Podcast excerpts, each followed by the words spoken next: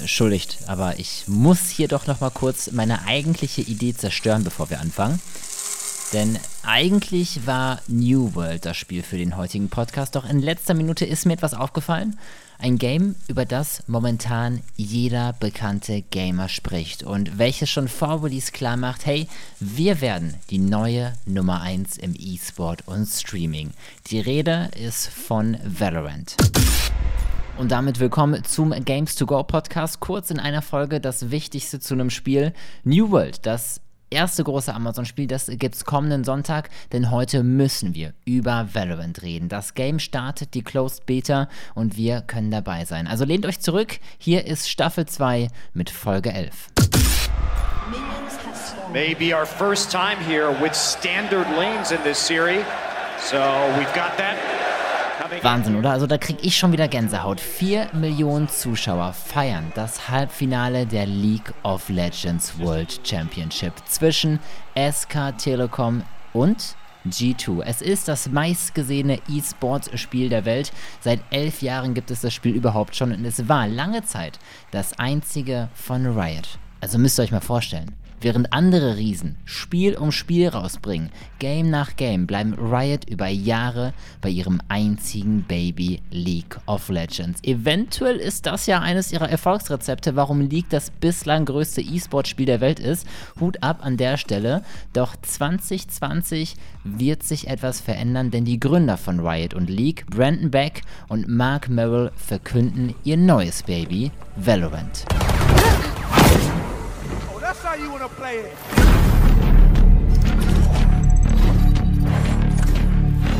Das Spiel ist ein Tactical Shooter. Zwei Teams treten auf einer Map gegeneinander an. Die einen, die müssen eine Bombe legen, die anderen müssen dies verhindern und genau dieses Spiel wird zum Release im Sommer andere Shooter in den Schatten stellen. Valorant ist das neue Counter-Strike plus Rainbow Six plus Overwatch plus Fortnite. Es ist ein Spiel, das sich sämtliche Stärken anderer Spiele vollkommen zunutze macht.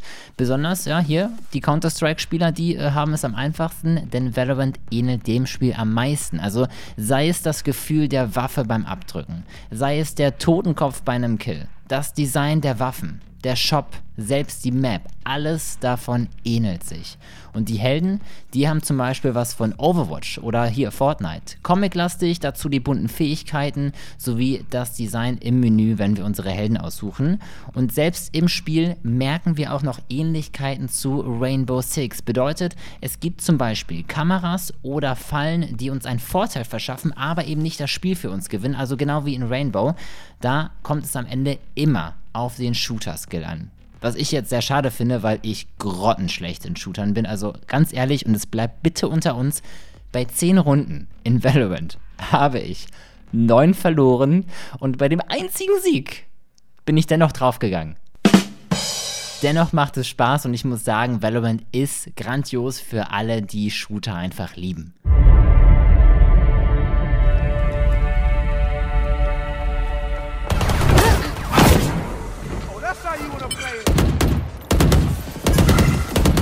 Funktioniert auch ganz simpel. Wir starten in unserem Eck, suchen uns eine Waffe aus, also ähnlich wie in Counter-Strike, entscheiden uns für ein paar Fähigkeiten wie so einem Scanner, eine Art Wärmebildkamera oder zum Beispiel AOE-Fernzünder und ja, los geht's. Die Map sitzt oben links. Wir versuchen eben die Bombe zu legen, ohne zu sterben oder die Bombenleger zu killen, bevor das Teil hochgeht.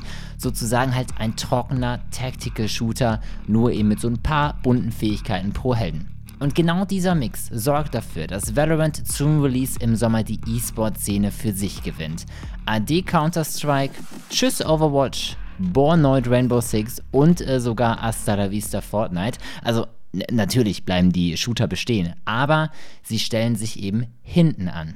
Und eines der Gründe, warum Valorant die Shooter-E-Sport-Szene so dominieren wird, das sind diese Jungs und Mädels hier. My guy, you're about to get shot in the back and die. Oh, I saved your life! And I killed him! this game is gonna be so good! This is like, what is going on? what is this? This shit's weird. Oh, Whatever this is is weird. Vielleicht habt ihr den einen oder die andere rausgehört. Es sind die bekanntesten Shooter-Streamer der Welt. Mit dabei unter anderem Shroud und Ninja. Und diese Leute, die zocken Valorant und das sogar schon vor Release. Und das sorgt jetzt schon für diesen Mega-Hype.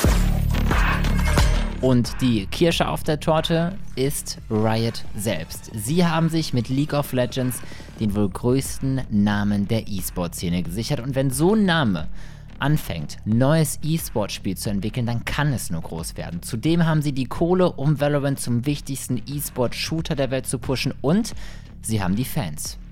Was ich aber viel wichtiger finde, Valorant wird besonders deswegen zu einem Top-Spiel, weil meiner Meinung nach die loyalsten Macher dahinter stehen. Brandon Beck und Mark Merrill, die Macher von Riot und League. Das beste Beispiel dafür ist eines ihrer allerersten League of Legends Turniere. Man erinnert sich zurück, sie hatten ein riesiges Publikum vollkommen enttäuscht, weil mitten im Turnier die Server abschmierten. Es war nicht möglich, das Turnier zu Ende zu spielen. Tja, was machen Brandon und Mark? Sie gehen runter zu den Fans auf Augenhöhe, erklären das Problem, wie sehr es ihnen leid tut und spendieren eine dicke, fette Pizza für alle Besucher. Plus, jeder bekommt vom Shop einen Artikel ihrer Wahl für umsonst. Plus, jeder bekommt seinen Ticketpreis erstattet. Plus, es gab noch irgendeinen Bonus fürs Spiel. Wahnsinn. Wirtschaftlich ein reines Minusgeschäft. Für Brandon und Mark war es aber genau das Richtige, weil sie sich sagten, hey, was, was würden wir als Fans in so einem Moment überhaupt wollen? Ja, und trotzdem fetten Minus. Am Ende des Abends haben die Jungs dafür keinen Fan verloren. Ganz im Gegenteil.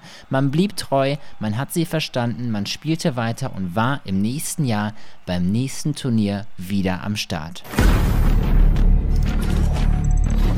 Also selbst wenn Valorant am Anfang floppen wird, die zwei, die wissen ganz genau, was sie tun müssen, damit aus dem Spiel doch noch etwas Großes wird. Und wie es sich spielt, das können wir schon am 7. April selbst erfahren.